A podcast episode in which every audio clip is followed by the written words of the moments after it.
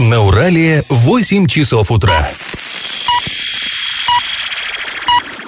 В эфире немного аналитическая, немного юмористическая и слегка музыкальная передача «Заварники» на радио «Шансон Орск». Для лиц старше 12 лет. Доброе утро, друзья! Вы слушаете радио «Шансон Орск». В эфире программа «Заварники». И ближайший час вы проведете с нами ее ведущими Кристиной Комлевой и Павлом Млещенко. Сегодня мы вам расскажем о том, какие доходы были получены орскими чиновниками и депутатами в 2020 году. Ну, всем же, наверное, интересно, да, как живут слуги народа.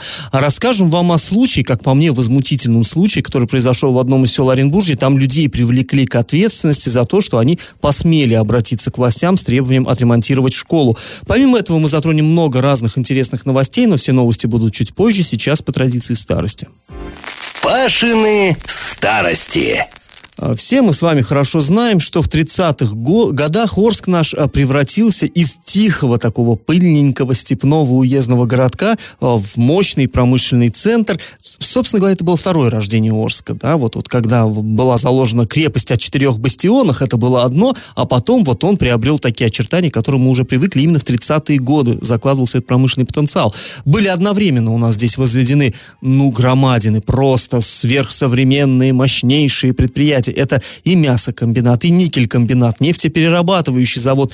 ТЭЦ, она была самая мощная в области. В Оренбурге тогда такой близко не было. В общем, э, был Орск одной сплошной грандиозной стройкой. И вот эти стройки, они курировались, эти же были стройки всесоюзного значения, и они курировались э, москвичами. То есть и вот Орджоникидзе, э, Серго Орджоникидзе, все прекрасно знаете, Анастас Микоян курировали развитие этих, строительства и развитие этих предприятий. И местные власти наши, городские, они, в общем-то, к этому отношения не имели. Ну, это не их уровень был совершенно, но а, местные власти должны были развивать так называемую местную промышленность. То есть вот именно они должны были, э, ну, не сказать, что совсем уж мелочевкой, но все-таки относительно мелкие предприятия, которые должны были обеспечивать строителей и рабочих вот тех самых крупных всесоюзных предприятий, обеспечивать всем необходимым, начиная там от куска мыла, заканчивая батоном хлеба или пуговичкой, да, которую пришить к рубахе. То есть вот это все, это было головной болью наших орских властей, Орского исполкома. И осенью 1939 года наши орские чиновники направили в Москву письмо, в котором перечисляли такие, знаете, бизнес-проекты, что мы планируем развивать у нас здесь в Орске. И, и нашел я это письмо в нашем архиве городском, и мне показалось очень интересно. Часть из этих проектов э, было, э, были они осуществлены, э, часть, очевидно, положены под сукно, но вот сейчас интересно посмотреть вот сквозь годы, да, как это все, как это все выглядело. Ну вот, например, городские власти наши решили, что Орску необходима, цитата, «мебельная механизированная мастерская по сборке мебели из привозных полуфабрикатов». Конец цитаты. Э, то есть, понимаете, да, вот чтобы не тащить отдельно стул, стол, там, комод, они же много места занимают, да, э, они э, заказывали, там, я не знаю, столешницы, вагон столешниц, вагон ножек там для стола и так далее. То есть, это все компактненько лежит, привозят сюда в Орск и здесь собирают специальной мастерской. Вы скажете, вот новости тоже мне, да, всю жизнь так делается. Так это сейчас делается. А тогда, в 30-х годах, это был такое ноу-хау, и это, на самом деле, было очень интересно. Дальше. А, наметили они строительство цитата, завода металла ширпотреба. У нас сейчас ширпотреб это как ругательное слово, да, ширпотреб это, ну, халтура какая-то. Не, на самом деле ширпотреб это товары широкого потребления. То есть то, что вот, вот именно мелочевка, которая нужна всем. Так что же на этом а, металлоширпотребе планировалось изготавливать? Цитата. Для удовлетворения спроса населения предметами домашнего обихода, в скобках, велосипедов, примусов, ведер и так далее, а также кузнечно-паковочными изделиями. Велосипеды в Орске собирались сделать. Слушайте, ну классно. У нас холодильник Орск, да, это наш бренд. А был бы э, велосипед, вот есть велосипед Кама, да, почему бы не быть велосипеду Орск? Ну, видимо, этот проект не был осуществлен. А, а дальше вот еще интересно, а, артель по производству детских игрушек. Вот тут вообще, понимаете, время было такое э, жесткое время очень жесткое, очень это... И казалось бы, ну не до игрушек. Ну, надо, да, вот строить там нефтеперерабатывающий завод, надо строить никель-комбинат, и вот там люди живут в землянках и так далее, так далее. И тут Ну, игрушки. Ну, потому что, да, тоже люди понимали, что э, как же дети будущее, тоже этим надо заниматься. И вот что э, написано в этом самом письме. Артели по выпуску детских игрушек в промышленном Орске совсем не имеется. Для того, чтобы приобрести ребенку качественную занятную игрушку, требуется приобретать ее за пределами города. Базарные игрушки весьма в ограниченном количестве изготавливаются грубо и недоброкачественно. Естественно, они не удовлетворяют трудящихся. Намечено строительство новой игрушечной мастерской, производительная мощность 15 тысяч в год разных игрушек. Конец цитаты. Ну, вот интересная тоже штука. И, наконец, предполагалось наладить выпуск галантереи. Расчески, гребни, пуговицы заодно. Знаете, с чего? А вот, вот тут вообще, это, это прям вот из э, Ильфа и Петрова. Э, цитата. «Рога и копыта Поняли, да? После убоя скота на мясокомбинате вполне обеспечивает строительство пуговичной фабрики, которая будет производить роговые изделия, в скобках пуговицы, гребенки, расчески и др. Ну, понятно, рога и копыта, вот для нас тоже это сейчас смех, а тогда, ну, это действительно ходовой материал, потому что из кости вырезали вот эти самые расчески, там, и, и пуговицы, а, тогда еще не было пластмасс в таком изобилии представлено, естественно, все из натуральных, а здесь было много коров пригоняли на Урский мясокомбинат, там овец, куда-то надо было все эти дела одевать. Вот придумали э, интересный совершенно проект. Ладно, этот разговор мы еще продолжим с вами послезавтра. Там есть много всего интересного. А сейчас я вам предлагаю поучаствовать в конкурсе. Попробуйте угадать, как городские власти решили назвать мастерскую по изготовлению игрушек. Артель имени 20-го съезда КПСС. Вариант номер два. Артель имени Сталинской э, Конституции. И третий вариант ответа – Артель имени маршала Тухачевского. Ответы присылайте нам на номер 8 903 390 40 40. И на правах рекламы спонсор нашей программы ООО «Вояж». Магазин «Вояж Деталь» – оригинальные запчасти на автомобиле «Лада» с гарантией до одного года по низким ценам у официального дилера «Вояж Лада». Новотроицкое шоссе 62А. А после небольшой паузы, друзья, мы вернемся в эту студию перейдем от от старости к новостям. Галопом по Азиям Европам. В Орске начинается модернизация очистных сооружений. Работы стартуют с обновления первичного отстойника номер один.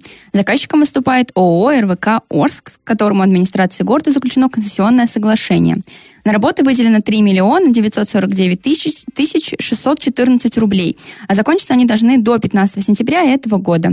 И напомним, что очистные сооружения Орска требуют реконструкции уже много-много лет. Однако на это требовалась большая сумма, порядка двух третьих от годового бюджета города. Ну и да, вовремя подоспело это концессионное соглашение. При этом все-таки скажу, что ну, меньше 4 миллионов, это, конечно, пустяк в масштабах города. Видимо, начать решили с малого. Ну, первый шаг. Будем надеяться, что это только первый шаг. Утром 29 мая на улице Ялтинской в Орске случился пожар. Сотрудники МЧС вынесли из горящей квартиры на третьем этаже мужчину без сознания. Из квартиры выше расположенного этажа вывели еще четверых человек, об этом сообщает пресс-служба МЧС. Всего в ликвидации последствий пожара принимало участие 11 человек э, и 4 единицы техники. Предположительная причина возгорания – неисправность электрооборудования. А в центре Орска вновь зафиксировали превышение сероводорода в атмосферном воздухе, сообщает экологическая служба Оренбургской области. Стационарный пост на улице Школьной, в, Школьной 8 в ночь 28, с 27 на 28 мая а, показала превышение предельно допустимой концентрации сероводорода в 1,6 раз. Напомним, что это уже далеко не первый случай загрязнения воздуха за последние дни. Например, в ночь на 25 мая было зафиксировано превышение сероводорода в этой же точке почти в два с половиной раза. И после небольшой паузы мы с вами вернемся в эту студию и узнаем, сколько в 2020 году заработали чиновники и депутаты нашего города. Я в теме. Администрация города Орска в соответствии с законом опубликовала сведения о доходах руководителей за 2020 год. Ну и интересно, конечно, посмотреть, сколько наше э, руководство нашей администрации заработало в ушедшем году. Глава Орска Василий Казупица э, оказался в этом плане самым богатым, у него доход самый большой. Ну, в общем-то, это, наверное, и логично, да, чтобы он получал больше, чем его заместителя. При этом, знаете, сразу оговорюсь, это не только зарплата, а доход весь. То есть э, бывает, что вот мы смотрим, это каждый год отсматриваем эти цифры. У кого-то было там э, небольш, небольшой доход, потом бах, резко скакнул. Это может быть связано с тем, что человек, допустим, там продал квартиру. И это тоже отображается. Плюс ко всему здесь помимо зарплаты всевозможные выплаты, пенсии. Тот же глава наш, например, он, как, на, как, как мы знаем, служил в ФСБ, дослужился до полковника. Ну, соответственно, у него там пенсия какая-то достаточно приличная. Все-таки полковник это много. Ну и так далее, и так. Плюс проценты по банковским вкладам. Вот недавно мы говорили, помните, э, губернатор Денис Паслер, у него э, проценты по вкладам больше в несколько раз, чем его зарплата вообще губернаторская. То есть, ну, всякое может быть. Короче, здесь это никак не регламентируется, просто доход совокупный. Так вот, глава Орска в 2020 году получил доход 2 миллиона 101 тысяча рублей. Ну, можете разделить на 12 и понять примерно, какая вот какой в месяц доход. Но это, опять-таки, это без налогов еще. То есть налоги без вычетов, да? А в собственности у нашего мэра имеется земельный участок, жилой дом, квартира и автомобиль Volkswagen Touareg. Первый заместитель главы Евгений Новиков получил 1 миллион 768 тысяч. У него две квартиры, одна 77, другая 49 квадратных метров, транспорта нету. Ну, есть служебный, мы понимаем.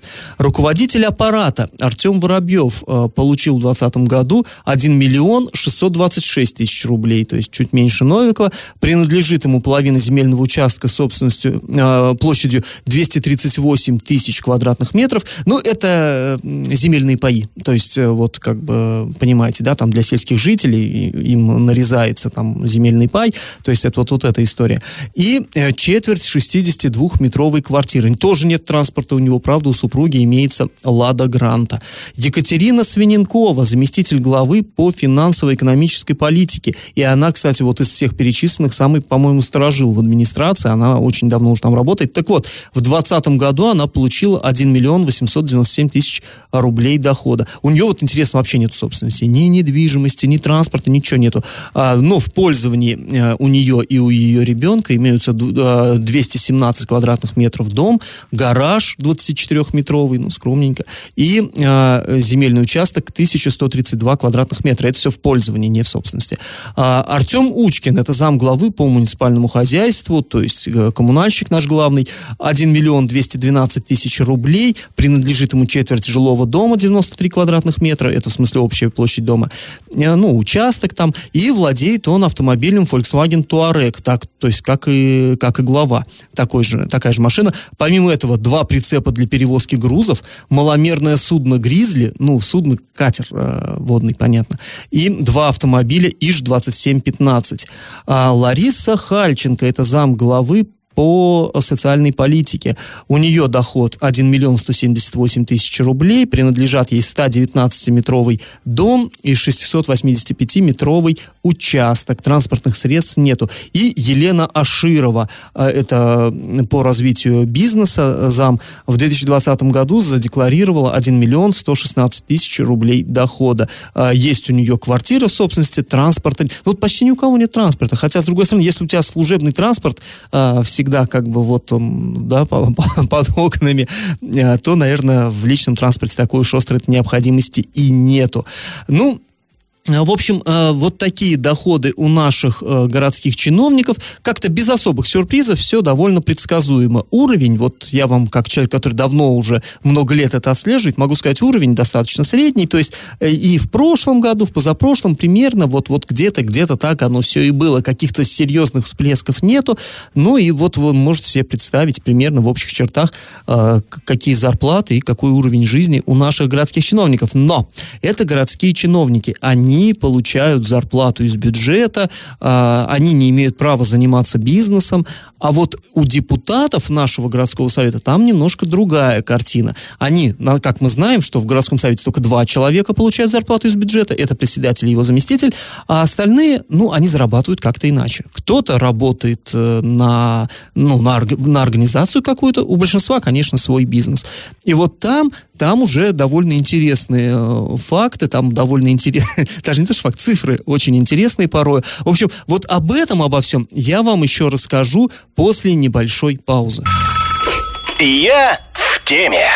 Ну а мы возвращаемся к теме доходов слуг народа в 2020 году. Вот до паузы я сказал, что заработали в ушедшем году наши э, чиновники, руководители администрации, а вот теперь депутаты городского совета. Депутаты городского совета, повторюсь, они где-то работают. Вот кроме двух человек, председателя и зампредседателя, они где-то, как, ну, то есть им, они зарплату не получают. Они им дают там какую-то сумму в месяц на исполнение наказов избирателей, но они не получают эти средства себе. Они потом отчитываются, что вот на эти-то деньги мы поставили, поставили там лавочку в таком-то дворе, да, да, вот, вот эти там мы оказали материальную помощь там э, пенсионеру, и как бы чеками все это подтверждают. То есть э, они зарабатывают тут как бы ничего противозаконного, как какими бы ни были их доходы, это, ну, это в рамках закона, на самом деле. Они имеют право зарабатывать любые деньги.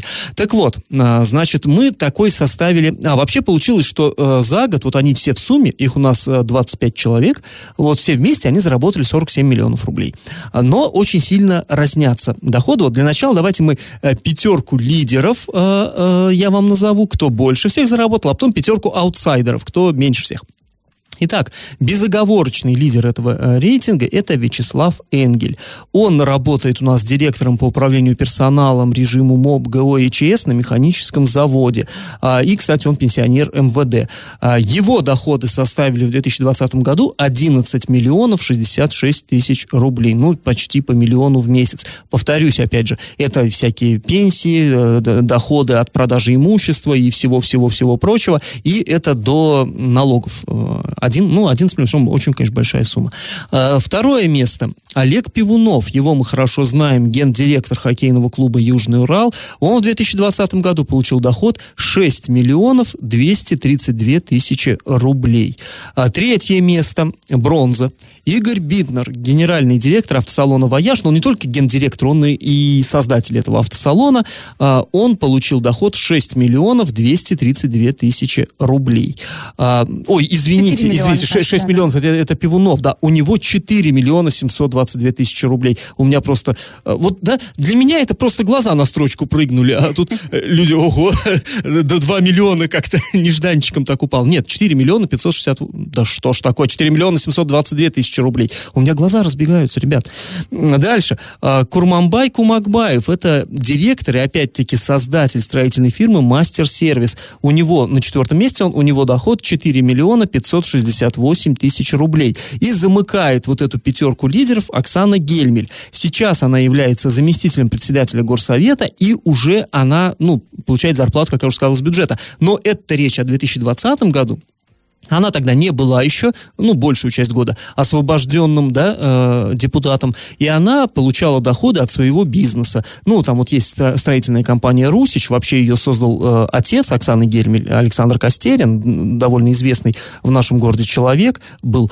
Так вот, э, она руководила этой вот фирмой, и тогда она получила 3 миллиона 271 тысячу рублей. Это вот пятерка лидеров. А кто заработал меньше всех? Пятерка, э, так скажем, аутсайдеров. Олег Скоморохов, работает он учителем математики, заработал 386 тысяч рублей. Ну, делим на 12, получается довольно скромный доход. В общем, ну и ни для кого не секрет, что учителя у нас не шибко шикуют. А, потом, на 22-м месте Павел Коровин. Он заработал 274, ну как заработал, он пенсионер. А, получил вот доход 274 тысячи рублей. Неожиданно на 23-м месте оказался бизнесмен Сергей Бенсман. Он гендиректор компании «Автодор Сервис». Всего 257 тысяч рублей. Что-то совсем мало, конечно. 24 а, э, место Евгений Калинин, предприниматель, 255 тысяч рублей. И на 25-м последнем месте Екатерина Липатова. Она вообще э, сейчас нигде не работает, но вот до выборов она занимала должность заместителя руководителя Октябрьского района нашего города, но находилась в отпуске по уходу за ребенком, поэтому очень-очень скромная сумма, всего 23 тысячи рублей за, а, за весь год. Вот, вот так распределились места. Но тут вот дальше интересная еще штука. Не только собственные доходы должны указывать в декларациях депутаты и чиновники, но и доходы своих э, вторых половинок. Э, потому что, ну, понятно, почему там э, требования закона. Э, так вот, мы тоже не будем сейчас все приводить данные, какой смысл. Э, Топ-5 возьмем. Кто вот э, из э, супругов э, больше всех зарабатывает? Э, муж Светланы Наследовой. Светлана Наследова – это депутат Горсовета, и она руководит э, Центром детского творчества А, так вот, ее муж заработал 25 миллионов 164 тысячи рублей. Ну, вот это, конечно, безусловный такой рекорд. Муж Екатерины Липатовой, вот про нее мы только что сказали, она в декрете была, не получала ну, практически-то ничего, а ее муж, ну, всем хорошо известный, бывший депутат и а, руководитель управляющей компании коммунальной, а, он заработал 5 миллионов 388 тысяч рублей. А жена Сергея Ястребцева, э, Сергей Мальцев депутат, его супруга заработала 5 миллионов 346 тысяч рублей. Жена Александра Чернышова, депутата, 1 миллион 240 тысяч рублей. И жена Сергея Бенцмана, про которого мы сказали, что сам он заработал очень мало, но его жена довольно достойный доход получила, 1 миллион 177 тысяч рублей. Ну, вот э, помимо доходов денежных еще указывали народные избранники имущество, которое у них имеется. И вот наиболее интересные факты, тоже все перечислять не будем. Э, рекорды, просто рекорды. Э, самый большой дом самый большой дом у Курмамбая Кумакбаева. Ну, неудивительно, он строитель. Уж себе-то, наверное, мог построить. Ему принадлежит дом площадью 400 квадратных метров. Ну, конечно, это много. Если не только депутатов рассматривать, но и их супругов, да, то тут, опять-таки, в безговорочные лидеры выбьется муж Светланы Наследовой. У него дом площадью 573 квадратных метра. А, самый большой. Самая большая квартира у Олега Пивунова. Площадь 221 квадратный метр. Ну, правда, ему там только половина принадлежит э, вот этой, э, этой квартиры э, в его собственности. Самое большое количество земли у депутата Александра Князева. Ему аж 12 земельных участков принадлежат, общая их площадь э, более 8,5 тысяч квадратных метров. Ну и самая необычная техника, это тоже интересно. Э, у Игоря Битнера имеется, вот цитата, «водный транспорт, разъездной теплоход». Ну, теплоход, вы понимаете, да, это корабль. Это, конечно, ну, довольно странно. Там э, другой вопрос, что как он используется, там это, э, это для бизнеса, может быть, ну, тем не менее, конечно, теплоходы это э, довольно редкая штука. И, э, правда, старенький он, 82-го, ну, как, как я, я тоже 82-го года, ну, старенький, да. Э, и Александр Чернышов, депутат, владеет снегоболотоходом 2008 года выпуска. Э, мне даже стало интересно, что такое снегоболотоход. Ну, это такой, как бы, вездеход, который, конечно, не для э, ну, не джип, который для обычной езды там повседневной, а это именно там вот на охоту, рыбалку и прочее. Я бы тоже не отказался, конечно, но дорогая игрушка. Вот такие, вот такие доходы у наших э, слуг народа, доходы, имущество и прочее. А после небольшой паузы, друзья, мы с вами вернемся в эту студию и расскажем вам о том, как жителей одного из сел Оренбургской области привлекли к административной ответственности за то, что они обратились к властям с требованием отремонтировать школу. И как это понимать? Жители села Александровка Грачевского района во время торжественной линейки попросили восстановить школу, которая находится в аварийном состоянии. Они записали видеообращение и разместили его в интернете. В итоге все, кто оказался задействован на видео, до позднего вечера объясняли сотрудникам правопорядка, что они просто хотели обратить внимание на свою проблему. Вообще дело в том, что целый год 42 ученика сельской школы занимались две смены в 10-метровых помещениях приспособленного здания. При этом все необходимое оборудование, в том числе компьютеры, там остались в старом здании. Но, по словам главы муниципалитета, вопрос о закрытии на совсем прошлого старого здания в селе даже не обсуждался. Да, ну толк-то обсуждался он или не обсуждался, дети сидят там, ютятся по клетушкам, ну, э, еще бы вы обсуждали, ну, отремонтируйте и верните детей, чтобы они учились в нормальном помещении. Ну, собственно, вот он и сказал, что все это время якобы велись проектно-изыскательские работы для начала ремонта. И вообще он пообещал, что со дня на день там начнутся поиски подрядчика. По полгода, да, вернее, весь учебный год они, да, они искали вот, ну, ну, понятно. На самом деле здесь, э, как, я не знаю, мне кажется, это настолько вот возмутительно. То есть людям э, вину что вменяют? Во время э, линейки, это не то, что какое-то отдельное мероприятие, они не вышли к своему там сельсовету с плакатами, нет, это была линейка школьная.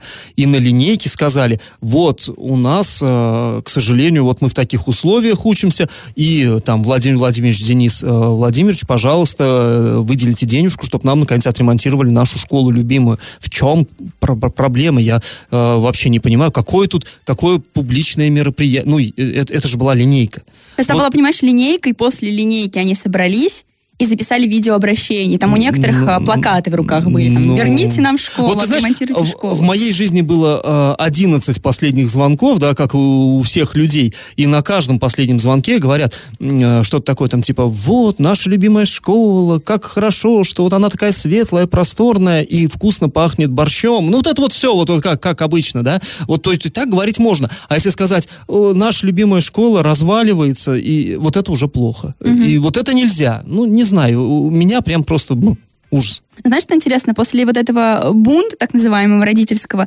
деньги все-таки нашлись. Почти 4 миллиона, стало известно, что их выделили, и школу будут ремонтировать. Да, то есть своего люди добились, но при этом сами подставились под удар, и я думаю, как бы они просто это расценивают как, ну, это цена, которую пришлось заплатить. Вот, ну, это, ну, не знаю, ну, это ужас на самом деле. Ну, и знаешь, еще вот после вот этого обращения в СМИ э, вообще появилась информация о том, что мальчика Степана Петрова, первоклассника, обвиняют и его родителей в участии в несанкционированном Мальчик, митинге. который держал плакат. Да-да-да, тот самый мальчик.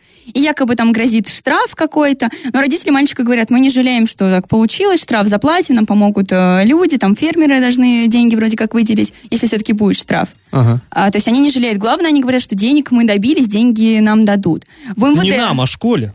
Это большая Да, да, да, да, да, да, в школе. А в МВД также прокомментировали информацию и сказали, что ам, что мальчика привлекать к ответственности никак не будут, Спасибо хоть на этом, конечно. а в отношении организаторов несанкционированного митинга возбудили, а, составили два административных протокола по статьям увлечения несовершеннолетних вот, э, в митинге демонстрации и организации проведения публичного мероприятия без подачи уведомления. Ну вот повторюсь, если бы мальчик Степан Петров держал плакат «Не дайте денег на школу», а плакат «Спасибо, там, я не знаю, товарищу Н за наше счастливое детство», да, то как бы вряд ли это расценили бы как митинг. И если бы вот они говорили не то, что у нас все плохо и верните нам школу, а говорили, как хорошо, что у нас есть школа, ничего бы не было. Хоть до линейки, хоть после линейки, хоть бы не Степан Петров, а Владимир Сидоров держит. Какая разница?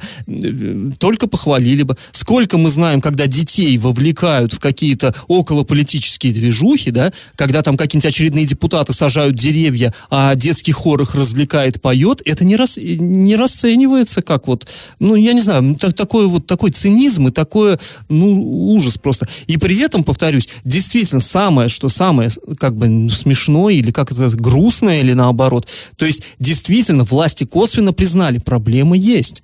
Проблема есть. Более того, они ее даже уже как бы и решили. И вот, вот эти деньги выделили на следующий день после так называемого в кавычках митинга. а, в- а сколько бы еще их ждали, если бы Степан Петров не поддержал этот плакат? Э, Если, не подставил бы под удар там своих родителей. И кто такие организаторы? Два лица, организаторы митинга. И кто? Учителя, д- родители. Если бы они вот так не подставились под удар и под этот штраф несчастный, э, то, ну, наверное, так бы все и продолжалось. И вот э, сиди и думай, как, как вот э, стоило ли вот действительно такую активность проявлять. С одной стороны, они привлекли к себе вот это вот внимание и добились решения проблемы. С другой стороны, ну, сработал принцип держать и не пущать. И не смейте разевать рот, не смейте говорить, что все плохо. Ну, и опять-таки, даже не то, что все плохо. Они не жаловались на какие-то политические проблемы. Совершенно естественный, я бы даже сказал, такой святой повод. А, Дети просят вернуть им нормальную школу, любимую школу. Что может быть более благородным? Э, Ну и вот э, за это наказаны люди. Ну, совершенно возмутительный, на мой взгляд, случай просто. А после небольшой паузы мы вернемся в эту студию и расскажем очередную новость дна. Новость дна. Ну, эта новость к нам прилетела с берегов Реклинского водохранилища. Довольно забавная, ну, с хорошим, с хорошим концом, самое главное. В общем, в службу 112 обратилась девушка, которая сказала, что они приехали с компанией отдохнуть на берег Реклинского водохранилища, и один из э, вот этой компании, мужчина 95-го года рождения, а, сел на резиновую лодку и погреб куда-то туда, вот, ну, в центр водохранилища. Наслаждаться красотами. Ну да, ну там красоты, бы не насладиться, конечно. Но он как бы, э, они с берега смотрят, а он удаляется, удаляется, удаляется и совсем пропал. Они ему звонят, но телефон на берегу остался, и как бы они сколько-то времени подождали и начали волноваться. Ну, есть от чего волноваться. Водохранилище на самом деле большое и очень-очень глубокое. В общем, позвонили, вот они по телефону 112, приехали спасатели из МЧС, э, стали прочесывать э, вот эту вот э, акваторию на моторной лодке, и только через час, целый час они вот искали этого мужика и нашли его через час. Он спал.